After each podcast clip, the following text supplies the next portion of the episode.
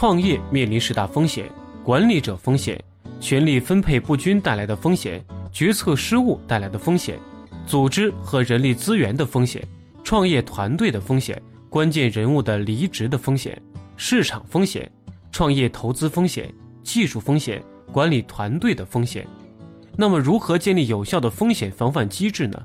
首先是现金流风险防范，内控通过内控管理现金流，然后是技术防范，重视专利申请和战略合伙人分担风险。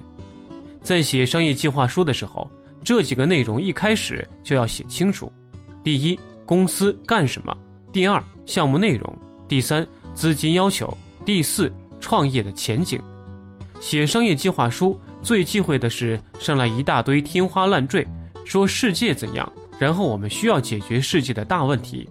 投资人能感觉到你自己说不清楚，所以写商业计划书一开始一定要有概论，然后是企业设立的必要性、企业的目标和发展，然后是企业的股权计划。